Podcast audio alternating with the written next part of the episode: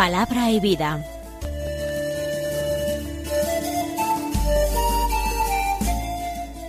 Con el Padre Manuel Horta, desde Sevilla.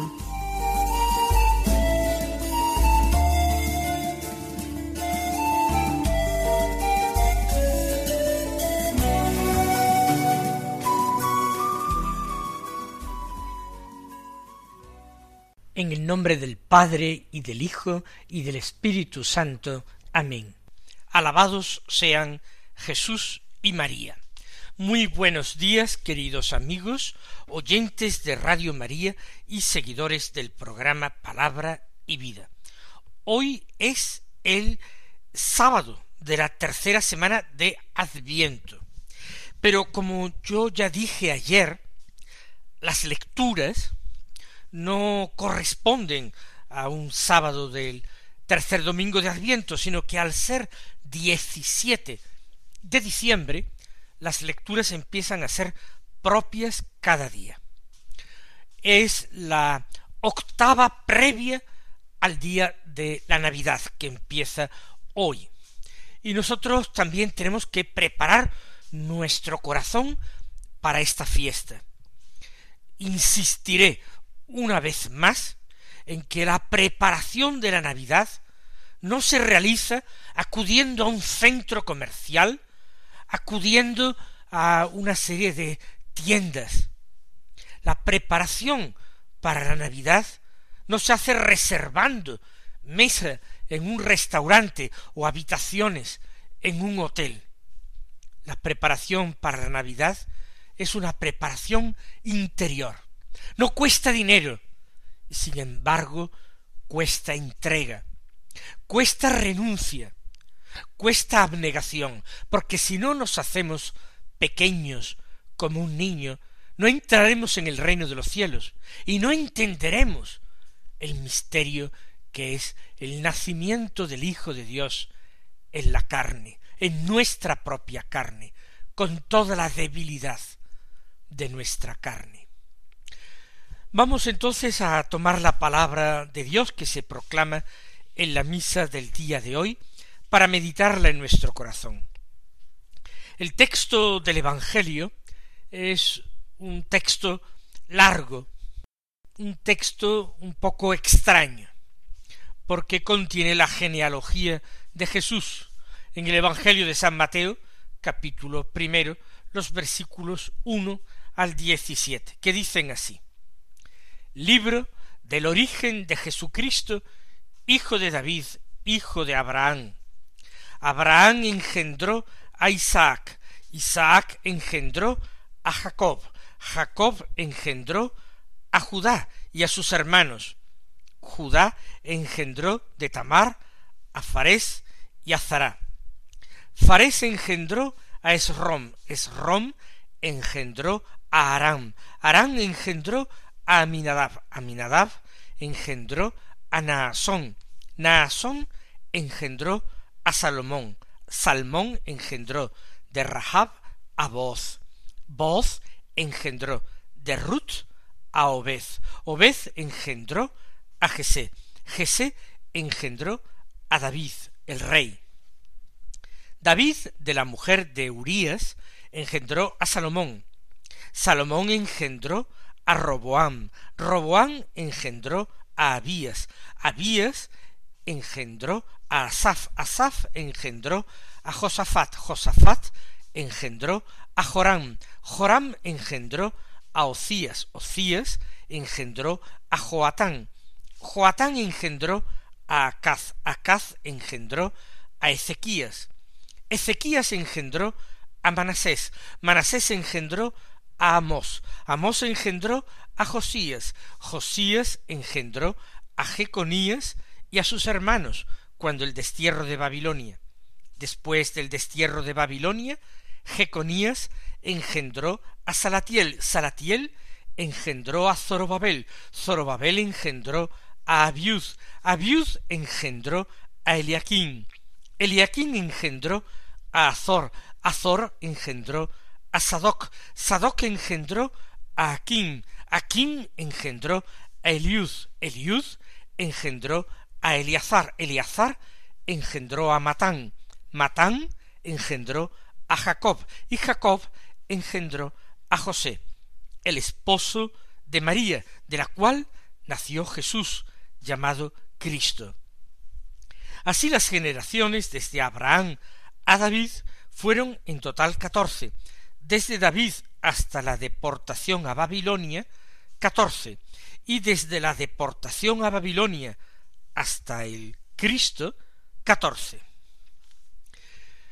Ya he dicho que se trataba de un evangelio un poco especial, que no contiene directamente doctrina, sino que contiene una enumeración larga de nombres, la genealogía de Jesús. Así empieza el Evangelio de Mateo, libro del origen de Jesucristo, hijo de David, hijo de Abraham.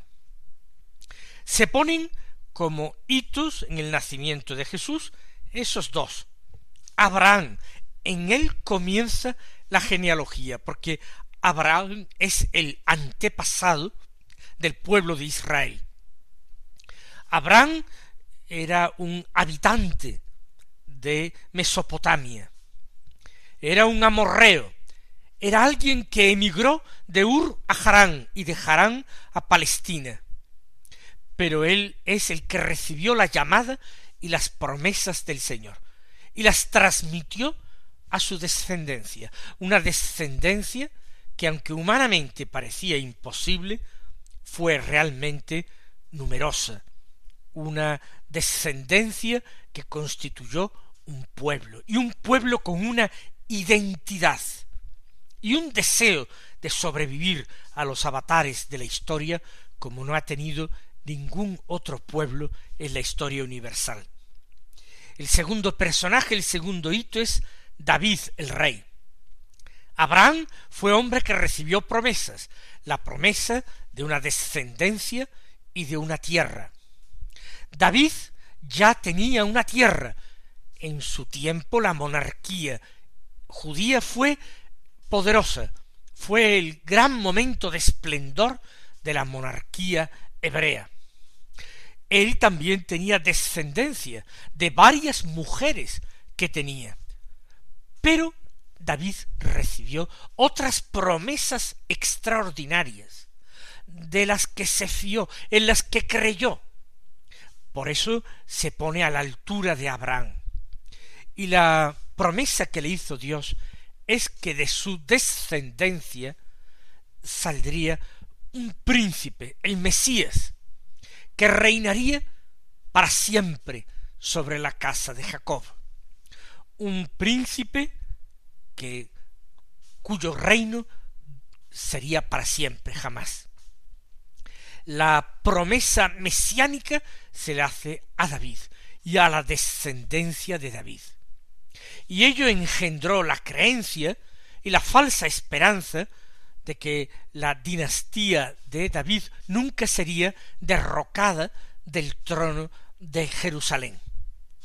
Pero vayamos ahora al, al detalle.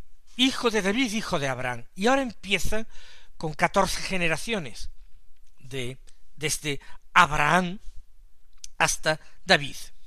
Este número que se repite tres veces, catorce generaciones de Abraham a David, David a la deportación a Babilonia otras catorce generaciones, y desde el destierro en Babilonia hasta Cristo otras catorce, es una distribución con un deseo demotécnico de ser recordado. De hecho, eh, nosotros podemos ver que hay ciertos nombres que se saltan, que la genealogía está de alguna manera poéticamente preparada para tener este número perfecto, catorce es dos veces siete, y aquí se repite tres veces. Abraham engendró a Isaac, Isaac a Jacob, Jacob a Judá y a sus hermanos. Son los patriarcas cuyas vidas nosotros podemos leer en el libro del Génesis. A partir de Judá empiezan personajes menos conocidos. Ya nos sorprende Judá. Él no era el primogénito de Jacob, su padre. El primogénito era Rubén. tampoco era el hijo más querido, porque son los hijos de Raquel, José y Benjamín, de José se ocupa ampliamente el Génesis, los que fueron más queridos para su padre. Judá es el cuarto de los hermanos y el más pequeño de los hijos de Lía, la primera esposa de Jacob. Pero él es el que va a heredar esas promesas que se le hicieron a sus antepasados. Siguen nombres menos conocidos.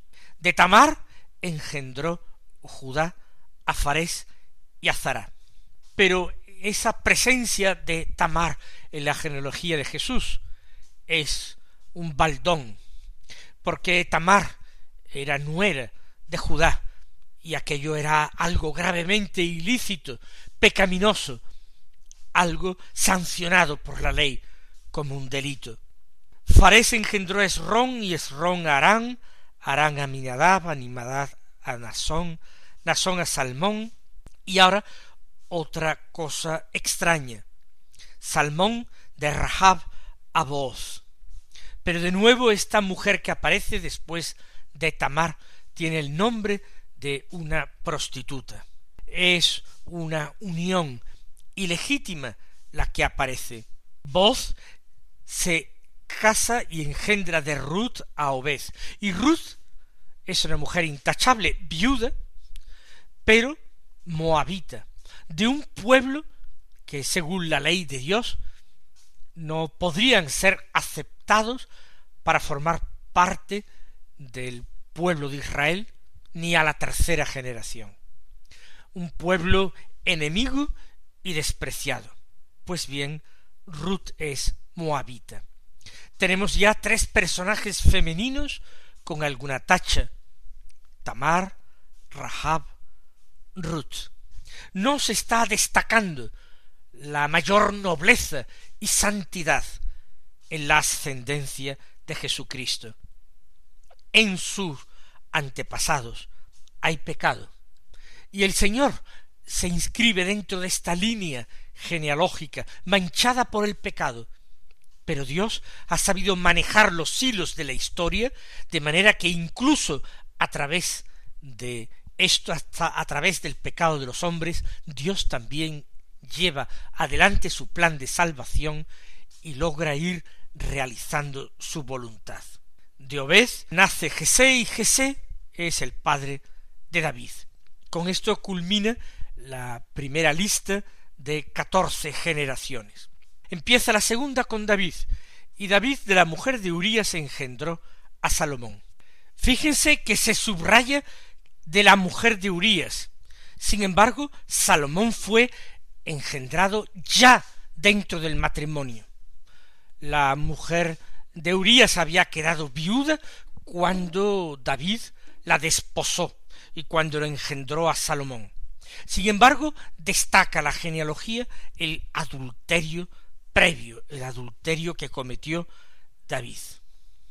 Salomón a Roboán, Roboán a Abías, Abías a Asaf, Asaf engendró a Josafat, Josafat a Jorán, ya digo, faltan algunos reyes, Jorán a Ocías, Ocías a Joatán, Joatán engendró a Acaz, Acaz a Ezequías, Ezequías a Manasés.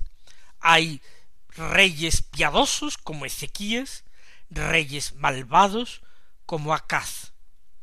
Amós engendró a Josías, Josías a Jeconías y a sus hermanos cuando el destierro de Babilonia ha completado el evangelista Mateo otras catorce generaciones.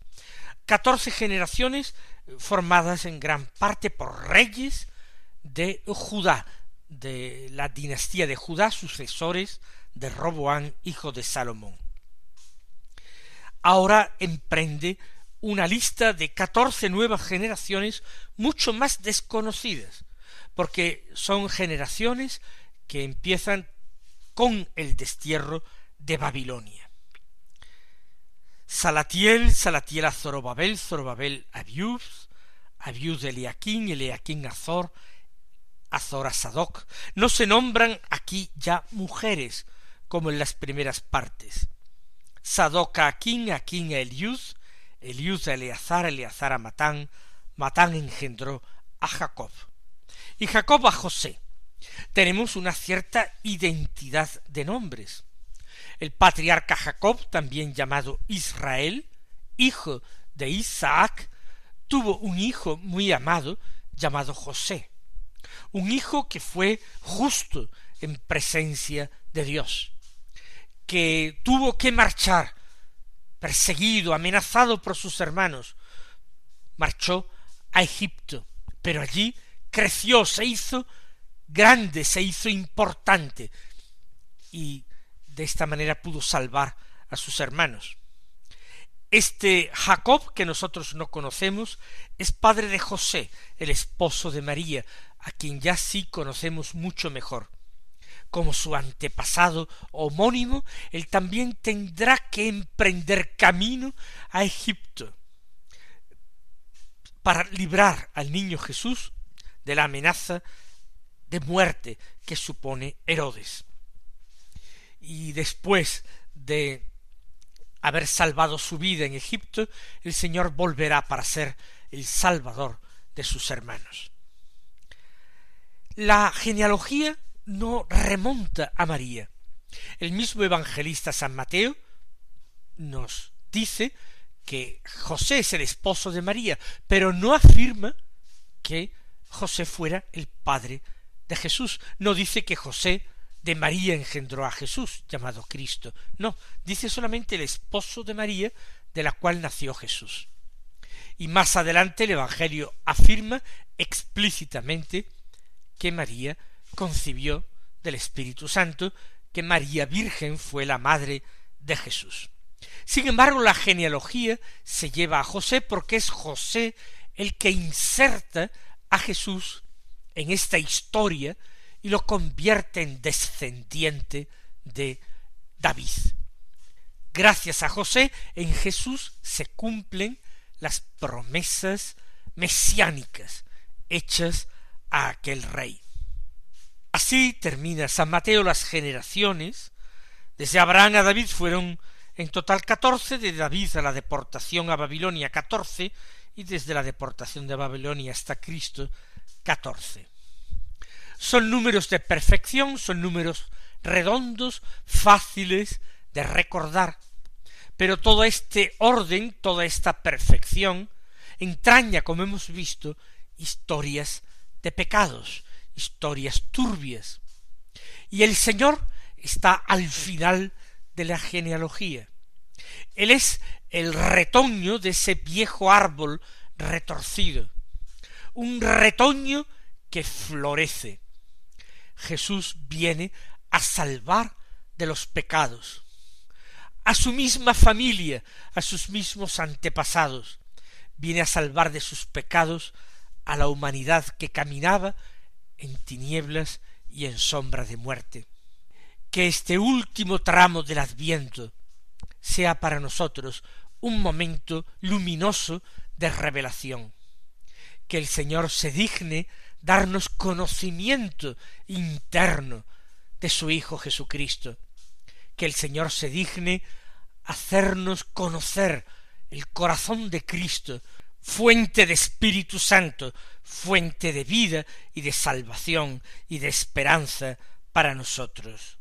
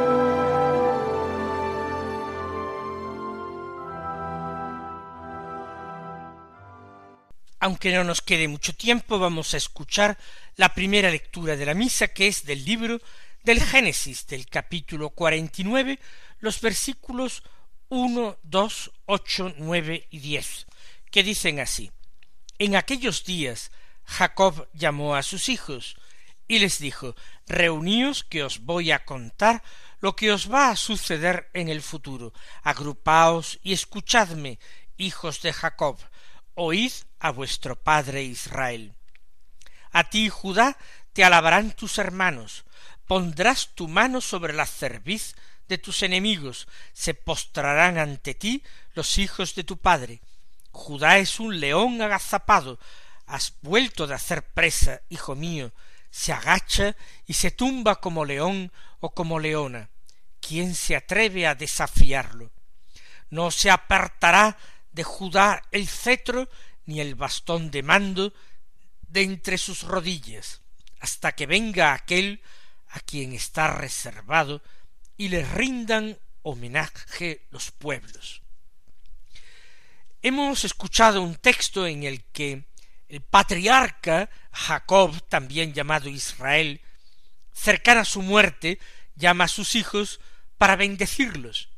Y no se limita a bendecirlos, sino que profetiza acerca del futuro. Empieza bendiciendo a Rubén, va siguiendo el orden de las edades de sus hijos. Al llegar al cuarto Judá, pronuncia esas palabras que desvelan un porvenir magnífico. A ti, Judá, te alabarán tus hermanos. Ciertamente, este texto inspirado, que es palabra de Dios, fue escrito ya en tiempos en que la monarquía había deparado una dinastía como la de David, que procedía precisamente de la tribu de Judá. Podríamos decir que aquí ya no hay una previsión del futuro porque fue escrito a posteriori. Sin embargo, sí que es profecía acerca del futuro las últimas palabras, que no se apartará de Judá el cetro ni el bastón de mando de entre sus rodillas, hasta que venga aquel para quien está reservado, porque ese para quien estaba reservado era el Mesías, era Cristo, era Jesús nuestro Señor y hasta que le rindan homenaje los pueblos. Y esto es lo que a nosotros nos encanta y por lo que bendecimos al Señor en su infinita sabiduría, que todos los pueblos rindan homenaje a Jesús el Señor. Que Él os bendiga y hasta mañana si Dios quiere.